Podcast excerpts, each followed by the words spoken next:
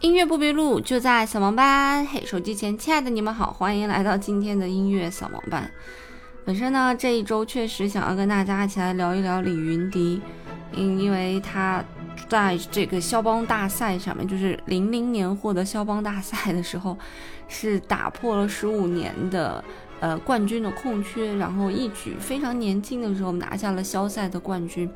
当时李云迪的演奏真的是非常的细腻入微，而且又非常的优雅。对于一个十八岁的青年来说，能演奏成那个样子，而且技术非常纯熟，呃，真的是一件非常厉害的事情。所以一直也把他称作钢琴王子，加上他帅气的外表，所以大家一直都对他的感觉是文质彬彬、彬彬尔雅的这种感觉。但是没想到，就是在十月二十一号。我正在跟朋友在成都吃火锅的时候，突然刷到了一则新闻，由平安北京朝阳发布的钢琴家李云迪嫖娼被北京警方行政拘留。平安北京不发微博则已，一发微博都是大事儿，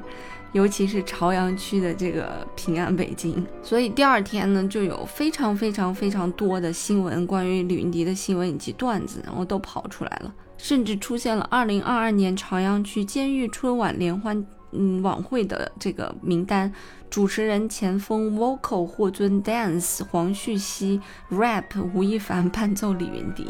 其实说来都是玩笑，不过我个人的感受是太太太惋惜了，非常的惋惜，因为对于一个弹钢琴的人来讲，非常的知道能够练到李云迪的这个程度是付出了多少的艰辛。从很小的时候，每天要坚持练琴，是一天都不能断的，然后一直练到十八岁拿到肖赛冠军之后，又出国留学继续深造，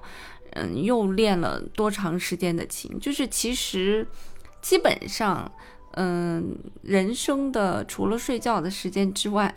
大多数的时间应该都是在练琴、看乐谱，然后听各种大师的演奏。这个过程当中度过的，否则呢不可能弹出那样的一个水平，所以真的也是非常的惋惜。而且呢，就在同一天啊，第十八届肖邦国际大赛，我们上次也跟大家聊了，应该是在二零二零年举办的肖赛，推后一年二零二一年举办。那在同一天呢，呃，也诞生了肖赛的冠军。所以为了做这期节目，我也在网上搜集了非常多的李云迪的资料。但是在很多平台，当我打开“李云迪”三个字的时候，跳出来的全部都是李云迪车祸现场。那我们先来听一听第一个车祸现场，就是在一个开发商的这个开盘仪式上面，李云迪演奏贝多芬的《月光》，直接忘谱弹错就过去了。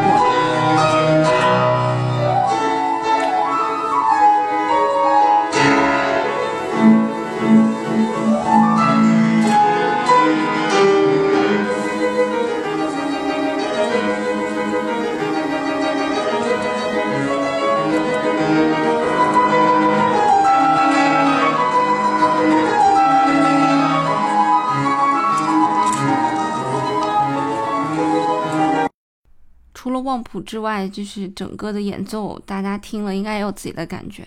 嗯，我确定这是李云迪弹的，因为我是找的是视频，不是找的随便的人来黑李云迪的。这是其中的一段。那还有另外一段呢，应该是他在有一年北京来演奏这个《夜风飞舞》时候的片段，大家感受一下。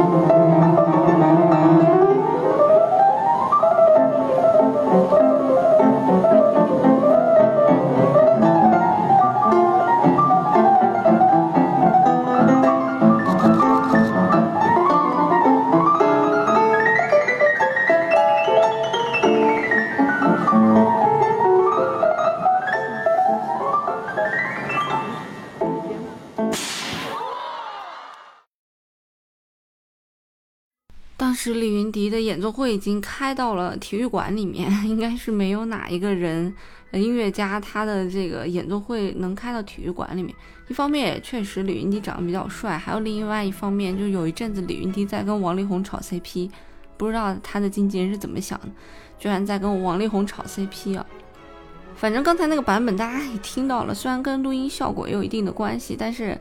就是在演奏的过程当中，速度非常的不稳定，越弹越快，越弹越快。这个原因其实是什么？就是一般来讲啊，大多数人在舞台上演奏的时候都没有在私底下的某的时候弹得好，因为在我舞台上演奏的时候，它有一个唯一性，而且呢还有紧张啊，更多的因素会影响你的技术上面的一个演奏。所以如果你平时有一些地方练的不熟练的，你在舞台上弹的时候，百分之八十的情况下是弹不好的。那还有一种情况就是，你原先弹的非常好的曲子，在长时间不练习之后，你的手指的肌肉的能量跟不上了。那你在演奏的过程当中，包括速度的不稳定、错音，这就会时常去发生的。所以这个其实是跟一个人的基本功是非常有关系的。但是其实李云迪在十八岁获得肖赛的那几年的演出，真的是非常非常的棒。当时李云迪演奏完，全场观众甚至连评委都站起来，一直在鼓掌，为李云迪而鼓掌。而当时在公布比赛成绩的时候，公布完第三名和第二名的时候，李云迪就已经被其他的选手给抬起来了，就是大家已经知道了李云迪肯定是拿第一名的。也是在空缺了十五年之后，也就是两届肖赛都没有冠军，肖赛冠军可以空缺的，如果觉得不好是可以空缺的。之后十八岁的李云迪一举拿下了冠军。就是在那样一个明明可以走一个非常高贵的艺术家的这种身份的情景下，他居然选择了走娱乐圈，选择了金钱而没有选择精神。其实倒也好理解吧，因为我们生活在物质基础下嘛，对吧？没有钱什么都干不了。但是其实我个人感觉，后面李云迪的一些操作真的是有一点看不懂了。直到二零一五年，他在韩国演奏当时肖赛夺得冠军的曲目的时候，呃，忘谱子了，然后暂停，重新来过。所以那个时候大家都一直在说李云迪怎么了，李云迪怎么了？一直到十二零二一年的十月二十号，李云迪的这个艺术生涯彻底是没戏了，就是说什么德高望重的艺术家，这个彻底是没戏了。那今后会有一个怎样的这个演奏生涯？我们大家也不得而知。那有些人也开玩笑说，说不定李云迪可以好好的闭关作曲，以后变成一个伟大的作曲家，这个可能性是不太大的。其实当时在二零一零年一直到二零零零年，就零零年到一零年，就是他刚获得肖赛冠军的这十年，国际上对他的评价是非常非常的高的。对于他录制的各种各样的肖邦，比方说肖邦的钢琴协奏曲啊，嗯，或者他录制的其他的一些肖邦的作品。那在国际上的评价都是非常正面的，比方说有日本的一些音乐网站曾经对他的评价就是，尽管听多了很多其他演奏家的作品，但是听李云迪演奏的这个作品还是无可挑剔，啊，乐段是非常流畅的，感觉不到颗粒感的那种极其流畅的自然编织的这种音乐的流露。然后把肖邦的轻柔与浪漫主义完美的结合，让人听起来非常的棒。而当时李云迪获得肖赛的冠军之后呢，还曾经被江泽民去接见，然后告诉他要戒戒骄戒躁，继续为祖国争光。就是在这样一个完美的背景下，而李云迪却把自己的人生走成了这个样子。我觉得在一部分的程度也跟他的经纪人是有关系的吧。因为其实，艺术家或者说一个艺人，他想要走的一个方向，其实更多的时候是由团队来决定的，并不是完全是由这个艺人的艺人来决决定的。除非这个艺人的意志足够的坚定，足够的坚定，但凡有一点动摇，那他所走的方向都会偏很多，因为他团队的人、身边的人都希望他是最能赚钱的，不会为他本身自己想要发展的路线而考虑。所有的人都是希望它是一台赚钱的机器，而不希望它是一个真真正正的艺术家，因为没有哪个艺术家是赚钱的机器。那说了这么多，大家肯定都非常好奇李云迪当年的演奏到底是什么样子的。我们不妨来听一下李云迪当年，嗯，获得肖赛冠军时候的演奏片段吧。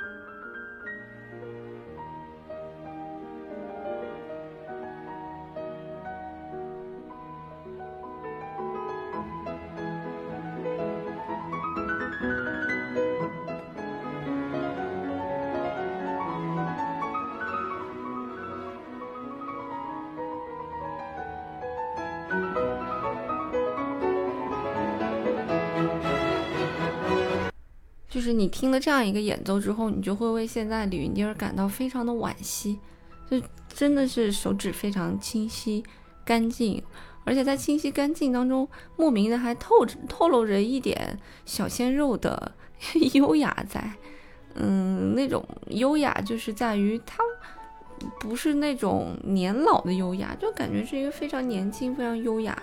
然后非常干净的这样一个。绅士的一种感觉，呃，总之给人感受非常非常的棒，所以当时李云迪的演奏确实非常的棒，国际上的评价也非常的好。然后这件事情发生之后呢，我就跟我同事聊天，我同事说也蛮有趣的，说这个看来斯坦威看人还是很准的，因为其实斯坦威是在全球要签艺术家的，你基本上全世界顶尖的艺术家都是斯坦威艺术家。那在国内，比方说有郎朗、有陈萨、有王羽佳。那陈萨其实是应该是当年获得肖赛第三名还是第四名，就是和李云迪同一届比赛，嗯，但是 当时斯坦威就是签了陈萨，一直没有签李云迪，李云迪一直想签这个斯坦威 艺术家，然后斯坦威就一直都没有去签，